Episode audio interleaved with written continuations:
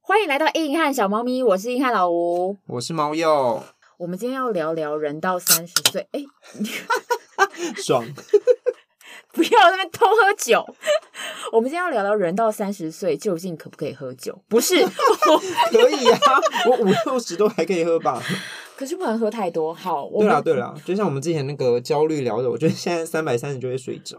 因为以前三十岁之好，我觉得三十岁太晚。以前大学以前就酒可以狂喝都没有关系。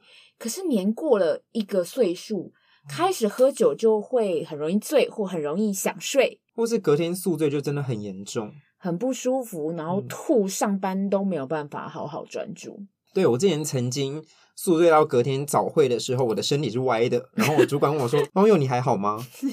然后我说：“我还好，可以。”然后在那边打会议记录，根本就不行，好吗？你会发现，渐渐人到三十岁，你的身体开始出现一些非常可怕的状况。以前就乱吃都没事，你隔天只要睡一觉，喝一点水，你人就恢复了。现在真的是你吃一点点不好的东西，比如说垃圾食物，嗯、你隔天早上你就会发现你嘴巴干干的。不舒服，以前都会觉得那些老人怎么好像各种刁钻，然后现在这个吃起来怎样怎样，现在你就渐渐发现你变成这种人了。对，你就会可能吃到什么就说哇，这也太甜了吧，或者哇，这也太咸了吗？这可以吃吗？但以前就是什么全糖什么都来。对，我觉得以前像小朋友的时候，可能就是餐厅就会选择像是很便宜的食物，然后就是饭跟菜可能都超级多，嗯、很油也没管，可是反正重点就是那个价格要便宜，要吃得饱。对，有便当自助餐。的那种汤或者是饮料最棒，然后以前那种大学生最喜欢那种喝到饱、吃到饱，各种就是要到饱。我觉得国高中那些真的是没什么好选的，因为你也没什么钱呐。大概到大学，你可能自己打工的时候有一点点的选择的能力的时候，就是会像你讲刚刚讲那样，就是说我要吃得饱的，嗯、就是学生的想法。嗯哦，小时候超爱吃那种，就是学校我们不是有那种超大盘的炒面吗？对对对，对，对，对，一定要吃，一定要吃，然后狂加辣酱啊，然后超不健康的沙茶炒面，嗯、整个就是淀粉大综合体，咸到爆，整个勾芡全部都是 超狗的，而且这种都是你吃完那个自助餐之后，你的舌头味蕾就全部站起来站一整天，然后现在你只要喝一口。就觉得不行，我要离开这间店，这间就会变成你的黑名单。而且现在长大了之后，你就会开始吃出每个那个自助餐的菜会有那个油味，或者是有那种喷味。以前小时候都吃不出来，耶。你吃不出来吗？对，你知道我小时候有一次就是吃了一个便当，然后其实它是喷，但是你把它吃完，它应该是放很久，我只有觉得一一点点味道怪怪，一点点而已哦。嗯然后我就大吐特吐，就是然后一个礼拜吧都没有好好吃东西。可是我们刚刚讲的应该是说吃东西的内容，但你那个好像是味蕾的退化。好像小时候的味蕾不是应该就是发展比较健全吗？我们现在应该是味蕾比较退化的时候才对啊。是啦，但是小时候好像对食物的那些腥味或馊味就不太会在意，或者是、嗯、就是觉得说吃了也不会怎样，对的感觉。对对对啊，的确可能小时候肠胃也会比较健壮一点点，可是长大之后就真的，嗯，我最近长大有一次就是吃了有一点点好像有腥味的鸡。然后我就得了一个很可怕的，我有点忘记叫什么，阿兹海默？不是，根本就不是这种东西。就是肠胃后，肠胃有一段不叫阑尾嘛？可是我不是阑尾，我是阑尾旁边还有一段肠子，什么？阑尾有朋友哦。对，阑尾有嗯，他可是我们从那个生物课本上来看，不是就一个人在那边？对，阑尾是最后面嘛，就是阑尾好像是阑尾的前面，就是另一段肠子的另一段。然后不要跟我讨论你的阑尾吗？为什么？反正他就是发炎了，嗯、但是一般人就是一般正常，也就是年轻人，可能他到肠肠就是肚子胃里面，他就已经就已经吐出来了。嗯，可是我的胃 no feeling，所以他，他没有这么的敏锐了，他没有这么敏锐，所以他就一直往后蔓延，然后就变成更严重的，就是我整个身体出现发炎反应，嗯，冒汗，然后发炎等等，结果后来就是挂急诊。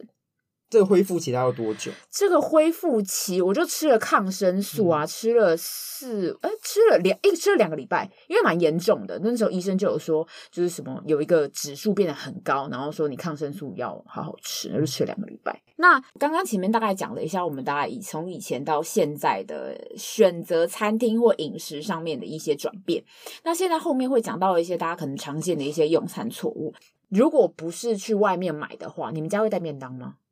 高中诶、欸，高中就会。这是前一天晚上吗？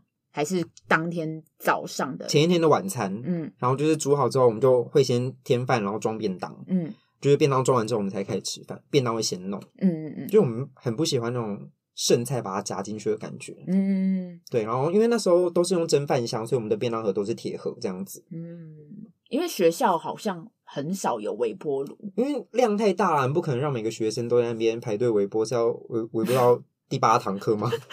老师还没吃饭，好饿哦，快死掉了。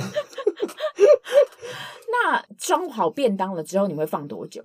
哦，就等它凉了，就会冰到冰箱里面去。就是要等它就是冷，是不是？要等它冷，冷，不然你知道那个耗电量非常的大。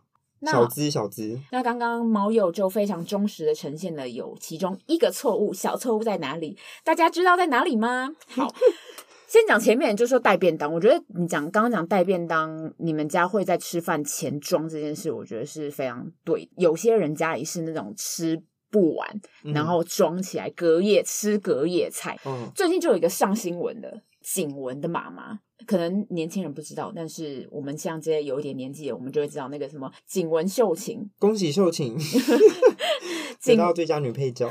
对恭喜秀琴也是熬成婆。好，景文的妈妈，她就煮了一大锅的那种芋头米粉，就可能有芋头还有海鲜在里面，嗯、煮好之后就放在冰箱，可能放了几天吧。想到有这个东西，可是没有人吃过，可能就是用那种大瓢子装，嗯、放了几天忘记了，然后后来就吃，就他妈就送急诊，然后差点就是要没了开刀，对，就是真的差点要送命，很可怕。可是他冰了。你刚刚说两三天，它其实有点久了。但是如果我们是说装便当的话，基本上都只是前一天晚上的晚餐这样子。嗯、对，所以这件事情就是是可以的，而且你们是在饭前吃，嗯、没有碰到口水。因为其实很多情况是，你的食物如果碰到口水的话，就会有那个亚硝酸盐，那亚硝酸盐就会是致癌物的其中一种。嗯、那吃饭后的那些剩菜，其实就已经会有一点点开始产生。亚硝酸盐就会变质，就对，对，就会变质。景文妈妈的那个情况就是，它可能里面有绿色菜叶，然后还有海鲜，就是有胺类的呃食物混在一起，导致它会非常快的产生那个致癌物亚硝酸，然后可能又有一些那个温度啊，那个冰箱温度不对，嗯嗯，然后所以它就会送医这样。亚硝酸盐到底会怎么样？就是会致癌啊。那怎样会有亚硝酸盐？亚硝酸盐其实像是呃香肠或者一些腊肉，它里面就是一些腌制物，其实都会有。那香肠可以配养乐多吃吗？不可以，不是说不行吗？这好像是小时候就有听过，但是我一直不知道为什么。好像是因为是养乐多里面是发酵的那个发酵的东西，然后再加上亚硝亚硝酸盐这两个东西加起来会更起化学作用。那我们下次。因为我们不是会轮流播出我们主讲的一集嘛？嗯、那谁的点播数最低就吃香肠加养乐多。为什么我们要这样子互相伤害？为什么要这样？社会社会观察，社会实验。不要这样，这样很可怕。但是你刚刚讲到一个错误的事情，就是你说你会等到放冷了之后，你们才会放到冰箱里面。对。可是老实说呢，食物大概在低于六十度的时候就已经开始产生细菌了。嗯。六十度的温度其实大概就是手摸起来会就是温温的、温温温的、温温热热的那样子，其实就应该要放。可是因为你看，其实像那种。大厨像那种地狱主厨高登或者什么、嗯、那种大餐厅，他们其实通常都是一煮好就放进去冰箱。可是那个是冰箱很大的情况嘛？通常大家家里冰箱就是如你刚刚讲，你们怕耗电，嗯，然后或者大家家里冰箱很满，你们家里应该也不会煮做很多的便当，也就是四三四个。那时候最多是三个啊，对，那它其实耗的电不到太多，跟你们产生的细菌比起来，建议大家还是六十度的时候就把它装箱，然后放到。你现在是在检讨十年前的我吗？我现在是要叫你们以后不要做这件事情，因为你在检讨十年前我迟来的检讨，不是我们，我已经够够刻苦了，你想我怎么样？因为现在还是有很多人带便当有错吗？因为很多人会带便当，我们带便当有错吗？好，你给我冷静一下。很明显是不是？因为现在你以后可能还是会带便当啊。如果你自己出去外面住，嗯、你可能会租屋或者什么，你可能自己用，那你可能就还会再发生这件事情。所以我们应该煮好，就是装好之后，我就要先冰起来，这样子吗？你装好之后，就是不能放太久，大概十分钟，五到十分钟，十分钟内就要把它冰起来。可是你之前都是放在蒸饭箱，对不对？学校的时候是啊，可是出来工作之后，其实因为我们之前待小公司比较多嘛，所以其实都用微波炉。因为如果真的有一带便当的话，你排队一个围个三四分钟也还。可是你都没有听过，就是父母亲都会说微波食物会致癌这件事情吗？是有听说过啊，但是我就会把它当成都市传说。是不是啊？因为不是有一些相关的论述是在说什么？它当然是会有一些微波那个出，那叫什么能量什么的，嗯、但是。致癌这个部分是要看你微波的材质啊，食物的材质跟你装便当那个便当盒材质，嗯，是吧？没错，猫友这边又观念正确了。没错，微波食物其实并不会致癌。微波食物因为它微波加热跟就是大家害怕致癌的那个辐射是不同的事情。微波加热它只是分子跟分子的摩擦生热，可是如果致癌的那个电离那个辐射，那个要做真的做到那件事情。很贵，你要做到那事情成本太高了，量你想做也做不到。而且如果他真的要达成致癌的话，你应该会先蒸发吧？就你在旁边等你的便当要围好的时候，你你的手已经烫伤了，这样子能量过高。所以影响食物真正会不会致癌的条件，根本就不是微波炉，而是你加热的时间长短。那个食物最好是加热大概三分钟左右，然后那个温度也不能就是过高。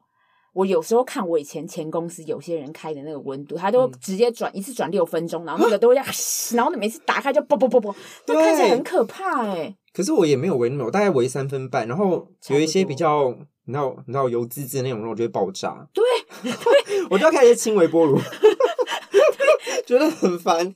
那你觉得微波跟蒸饭箱这两个，嗯，哪一个保留的营养会比较多？微波吧。为什么？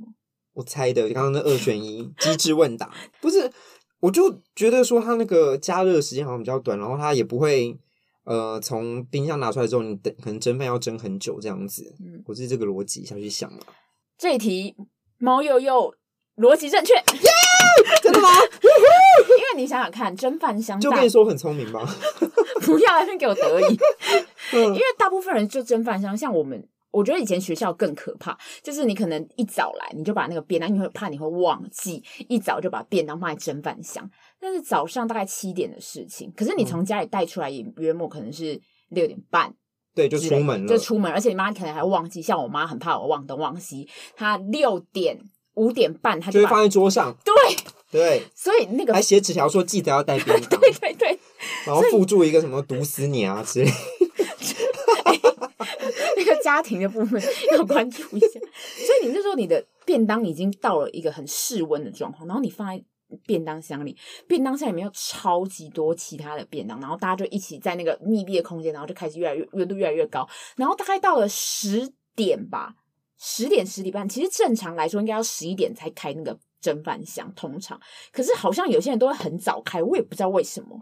然后可是问题是，假设好，假设他十一点才开。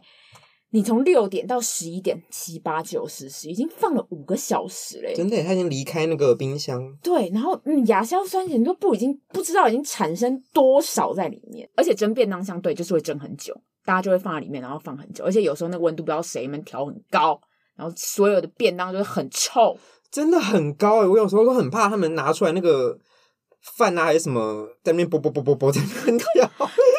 蒸饭箱就是一个。而且味道又不好，很很闷，很臭，很臭。然后都其他，嗯、如果有有一个人如果给我吃鱼，然后那种味道很重的，我就会很想掐死那个人。当天那个人，就是整个便当它一打开，味道就就不想吃中餐。我觉得以前小时候就觉得吃便当是一件很可怕的事。呀呀呀！好，那到了现在，就很多人会一六八，一六八是什么呢？来跟大家解释一下，其实就是最近很红的十六个小时不吃饭。八个小时吃饭，就一天也不是有二十四小时嘛，十六加八就是二十四，怎样干嘛消费？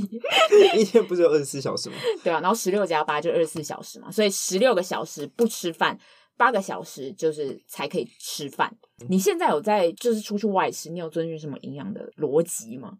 我还好，因为我本身以前到现在就是相对比较清淡一点。对，你是清淡的人，我是清淡的人。那你刚刚说你家暴炒面的是，就是那一家要加炒面，那一家的辣酱好吃。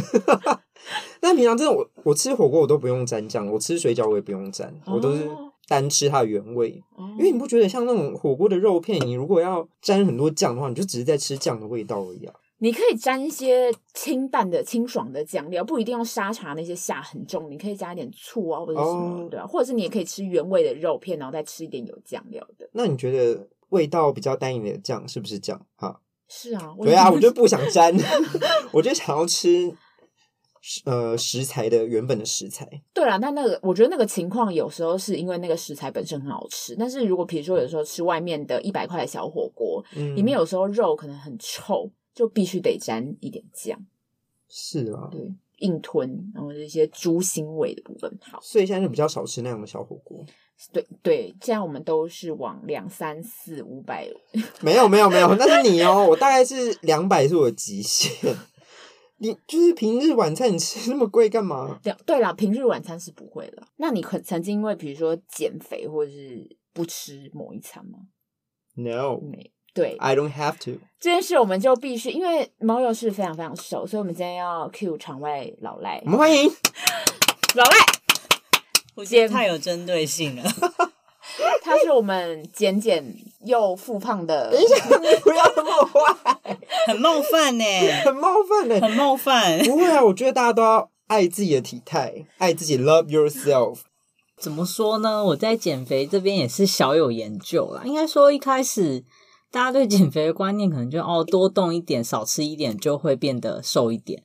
是没错啦，就能量守恒的观念来讲，因为你吃的少了嘛，动的多了，消耗的多，所以就会体态就会改变。可是后来发现，好像不完全是这样，因为饮食减肥的时候爬过很多文啊，收集很多资料，就会发现真正的比较健康的瘦法跟大家想的都不太一样。因为现在市面上超级多那种没有饭，啊、然后水煮的那种食物，因为最近那个。健身潮的兴起啊，你就会看到，可能中午出去买便当的时候，就很多那种小餐车，嗯，都是那种健身餐、蛋白餐什么。我跟你讲，那个都超贵，一百五以上哎，那个暴利耶，而且它很少哎，它真的很少。我有吃过，我感觉很饿啊，很饿啊！我下午就出去买点心，真的好饿哦。因为近年来就大家很提倡说吃食物的原型，嗯，就会常常听到说什么你就要吃地，就不要吃淀粉，不要吃白米饭，你要吃地瓜本人。所以现在各大超商都在卖地瓜，对，然后都不能吃那种加工食品，比如说像是。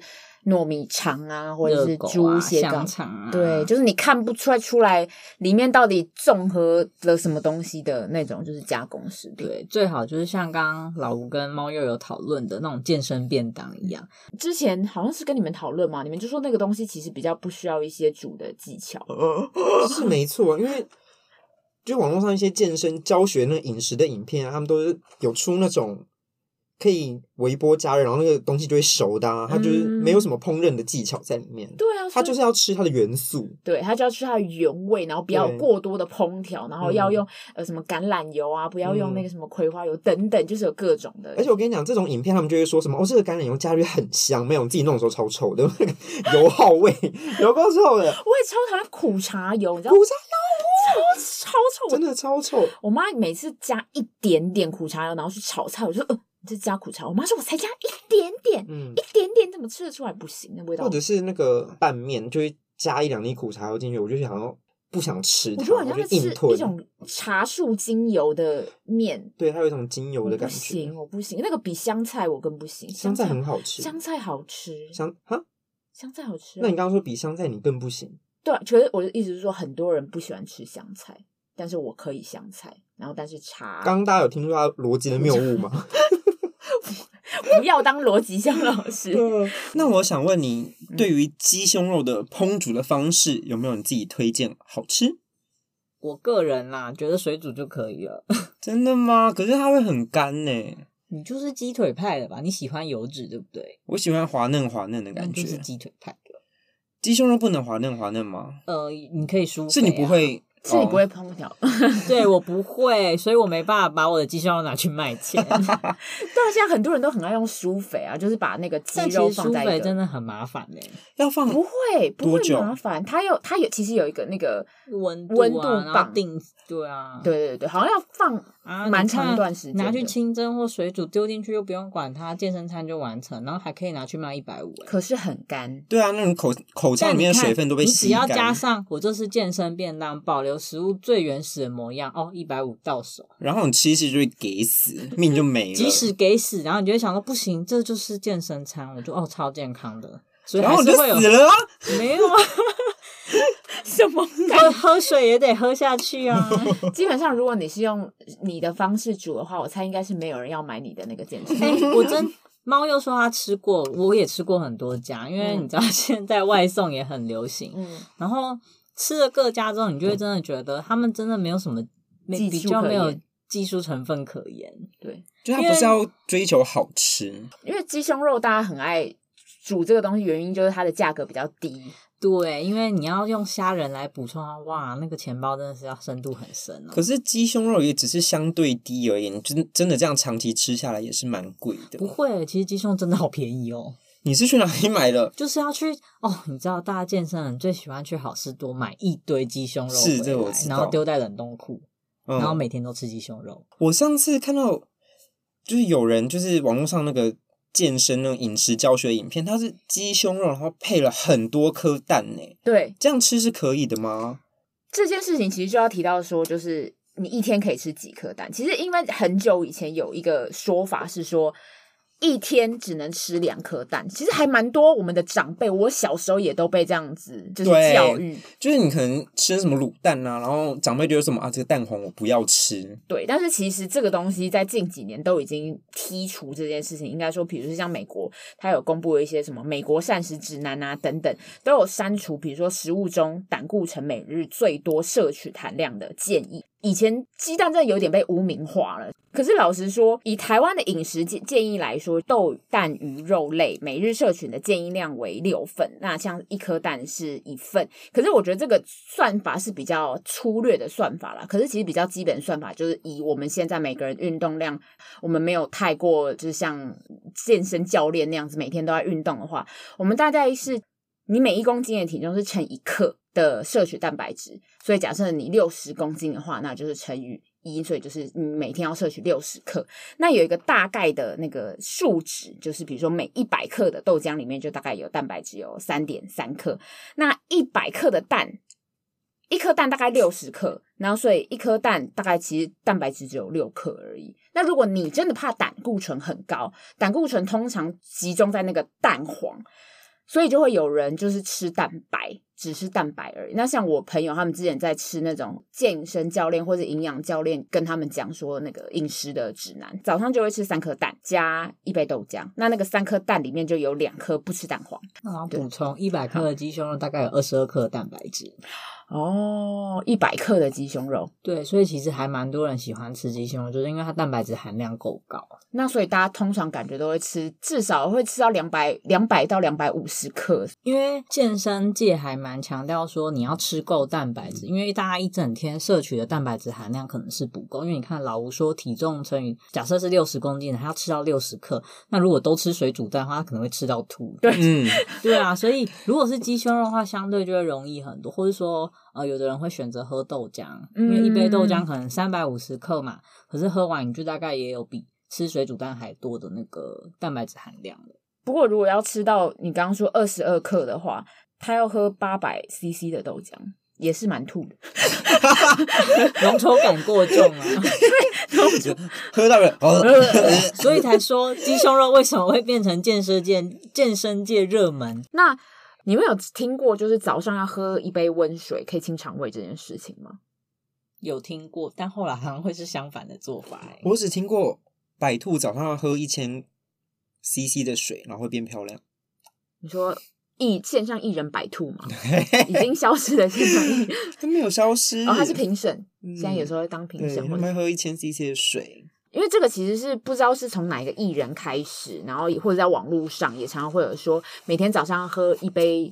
呃，五百 CC 的温开水可以排毒、清肠胃 之类的。但是其实早上一杯五百 CC 的温开水这件事情是错误的事情，这件也要跟大家讲，就是不要在一早上就喝这么大一杯温开水了。那那可以喝水吗？还是就是小小杯的？可以喝温开水，就是因为我以前有一个前同事，他就是胃痛，长期胃痛，然后去看医生，医生就问他说：“你是不是早上有喝？”一大杯温水的习惯，他就说对，因为之前其实有一个说法，好像也是因为这样可以减肥，所以他就这样做了。但其实结果是不能这样，就是你可以喝水，但你不能猛灌，你的极限是大概大概两百 CC 内，然后而且要慢慢喝。他后来没有做这件事情之后，胃痛的状况就好了。而且你如果水量喝很多的话，你会让血血液变稀，然后会加重你心心肾的负担。所以就是建议啦，早上就是小口小口的喝水，不要补充适量的水。我觉得所有东西都一样，不要大量摄取，然后就完全禁止什么，过犹不及吧。对，我觉得就是平衡均衡饮食，不要过于极端。对。然后还是选择自己身体会舒服的一个方式。但我有听说过，后来建议是说早上喝微量的冷水，就有助排便跟启动你的肠胃。就我觉得冷、温、冰、热这几这几件事情，嗯，各有定各有定论。因为有像国外也会很不明白，我们为什么月经来不能喝冰水。哦，我都照喝啊。对对，就是反正就 会有些，哦、我觉得冷、温、冰、热这个东西。这我就不太确定。嗯、那我也照喝诶。对，你你有什么困扰？他年经。嗯嗯。那你有尝试过不吃早餐的这种手法吗？比较没有，因为我本身是属于比较会早起的人，然后早餐没有吃，我就觉得一整天没什么精神。你们两个人有听过长辈说？早餐一定要吃，早餐是一天最重要一餐。这个说法有啊，以前的人都说早餐要吃得像皇帝，对对对对，都会有这个都市传说。可是你说你不吃早餐的话，你是一个会没有精神的人。对，因为我会，因为像我可能会比较早起嘛，对我来说就是我一天就开始了啊，每吃东西就会觉得肚子很饿，然后没什么劲，没有办法集中注意力，你就会觉得肚子好饿，肚子好饿。你早上通常都几点起床？早年的时候，有时候五六点就起来了啦。最近生活，最近生活比较放纵一些，会到大概七八点。那你七八点一起床，你就会立刻去买早餐？正常情况会，但是最近还是很松懈，有时候不小心就就直接吃中餐了。那猫又，你如果像是临时进公司，然后没有吃早餐这样的情况，你会觉得身体上面有没有什么影响吗？什么影响？你说长期吗？因为这个不是常态啊。哦，你啊，你有时候，所以你是有时候吃，有时候不吃。对，但是最近通常性的迟到，通常性的没吃，通常性的没吃，然后就会很饿，然后就很怕肚子大叫。我大概十一点多会开始觉得好饿，可是我觉得也是因为年纪大的关系，我现在对于早餐就是我不太会去吃一些什么三明治啊、面包那些，我觉得我会吃一些比较。原始的那种食物，像是什么，我就会带水煮蛋去啊，嗯、然后可能带香蕉啊这样子，然后再配一杯咖啡。嗯、所以这样讲下来，早餐到底要不要吃？其实早餐有一派的说法是说一定要吃，就是刚刚我们也有提到说什么早餐是吃的像最皇帝的那一餐。那长辈们每次我只要不吃早餐，长辈就一定会说。啊，你要吃早餐呐，要不然一整天会没有活力。你们的父母会一定强迫你们吃早餐吗？小时候，爸妈会啊，就是因为呃，他们可能前一天就会先弄好，或者先买好什么面包啊什么，然后就跟你说上学的时候一定要带。可是你们渐渐长大之后，可能渐渐就开始不吃，那他们会希望你们吃的那些建议的理由，通常都是什么？那、啊、我都准备好，你干嘛不吃？对，就是说我都买了，你这样干嘛不吃？可是。就已经跟他们说过不用弄我的，因为我就是起不来。对，尤其是假日被叫起来吃的时候，就想说啊，我昨天就有跟你说我我起不来，我吃不了。而且他们还会生气，就是说什么啊，我都弄好，我都煎了什么蛋饼，或者我买了什么早餐店的东西，好啊，以后都不要吃啊。我说好啊，我都不要吃啊。到了这年纪比较常听到的就是说，好啊，你就是再不吃啊，嗯、以后帮你弄了都没有人要吃啊。对，都是一些比较情绪上的，对情绪，已经请听我们的 情绪勒索的那番外篇第一集。对，比较不像小时候会跟你说会没精神啊，你这样不好。现在比较像是情绪勒索的部分，提醒你要记得起床而已，比较不是吃早餐了。不是因为现在长辈真的比较早起来，他们大概五六点就起来了吧。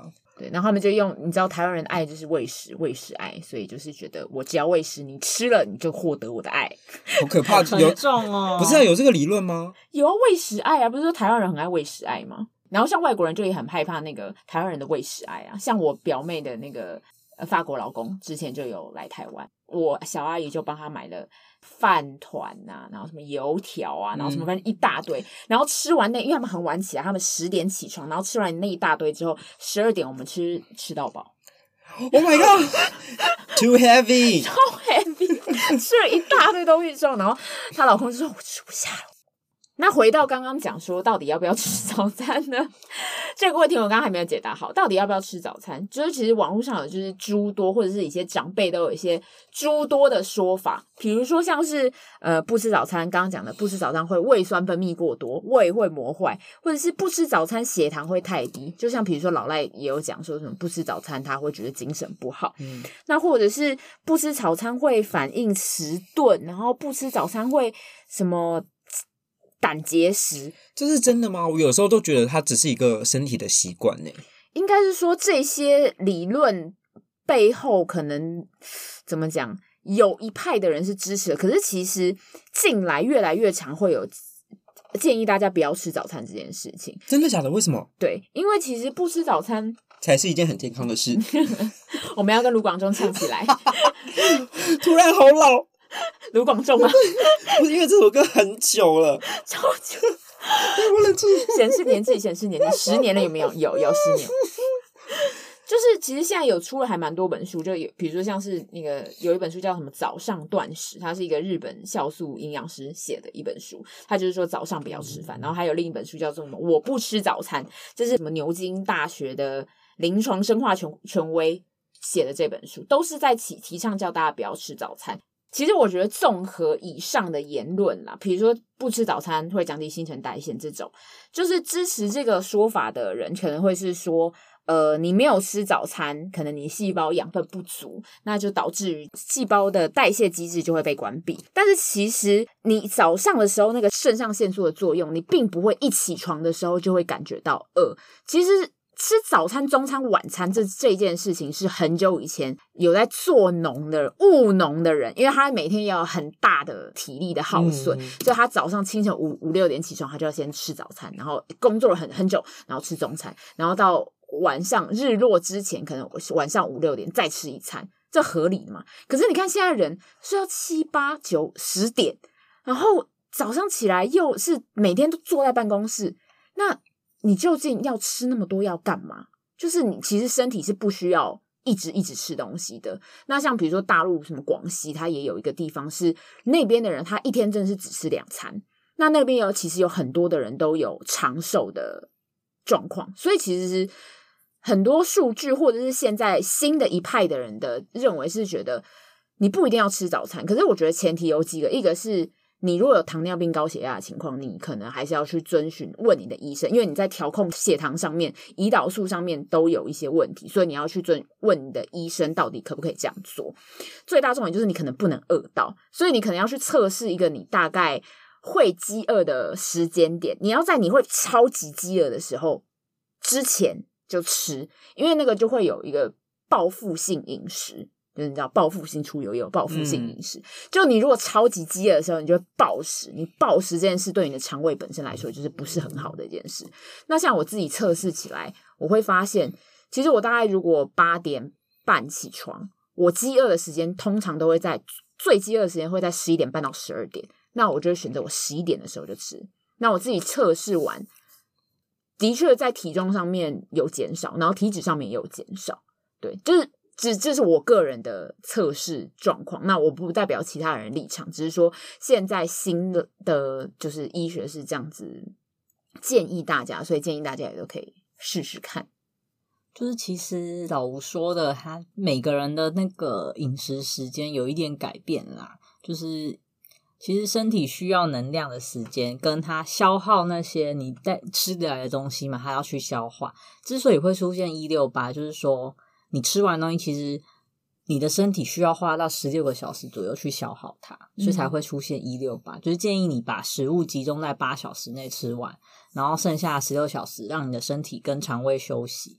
甚至比较极端的人 会出现什么一天只有五小时在进食。对对对对。但其实因为我跟老吴可能最近刚好是比较悠闲的状况，我也 一开始太悠闲太腐烂的时候。其实就是不小心睡到可能比较晚，然后因为又懒得去买嘛，拖着拖着就啊不小心中午了，所以就早餐午餐一起吃，嗯，然后差不多到五六点，因为好像有点饿了，然后再稍微拖一下，可能六七点吃，然后之后就都不会再吃了，然后就到隔天的又十一二点，其实这样就默默的完成了一六八的饮食那个步骤。可是我这段时间下来，其实也是有些微的体重有点调节，但你也不会真的说会很饿啊，饿到不舒服了。所以我觉得一六八饮食之所以这几年会这么盛行，也是有它的道理啦。嗯、然后也有大家可能也有听说过一些什么生酮啊这种嗯嗯这种做法，这都是这几年在健身风潮啊、饮食风潮，或是大家特别越来越关注那种人体的自我调节才会出现的。嗯嗯嗯。不过我觉得，比如说你要尝试完全不吃一种营养，比如说不吃淀粉，或者是你要完全生酮饮食。都是需要在你回归正常饮食之前要有一个回归步骤的。那你不能，你原本就是完全禁止淀粉，然后隔天开始你就开始继续恢复完全正常，跟以前一样，这是不行的。因为你是像是你去断食，现在不是很流行那种断食营，有的人是会断食一天，然后可能他会选择一周可能一到两天完全不吃，然后剩下五天正常吃，有这种做法。对，那他们其实回归正常饮食的时候，可能要先喝一些，比如说蔬果汁啊等等。可是，一六八真的有用吗？因为我都觉得它只是呃热量摄取的问题而已。其实是啊，因为。我们如果一天吃三餐，有时候就过度饮食啊。嗯、因为你看早餐，虽然随便塞个三明治，三明治那里面的东西，有时候热量真的超高，而且你又培根啊、火腿，然后热量超高。对，就是一个人工产品，然后还很难吃。嗯，那些美乃滋或我最受不了的是三明治那种粘在一起、糊在一起，那个很恶心。对、哦，可能开个会回来，然后三明治烂掉，你就觉得不吃也不是。嗯。就都买了，然后吃了就觉得、嗯、哦，怎么油耗味这么重？对对。然后等一下又要吃午餐，有时候我吃完是真的想吐诶、欸、嗯，我就觉得那我不如不要吃，或是喝一杯豆浆，我都觉得好过吃三明治。然后默默的就不小心变一六八了。哦。所以重点就是我们在这个年纪要好好的注意自己的饮食诶、欸、就快要到三十岁的时候，开始我们东西就开始计较。不仅是计较卡路里，然后我们会开始计较里面的营养成分。嗯、我觉得这饮食习惯感觉其实都还是会适应自己，其实比较像顺应自己身体需要的那个啦。如果你身体觉得不舒服，什么感觉，其实就是要去调配这样子的呃做法。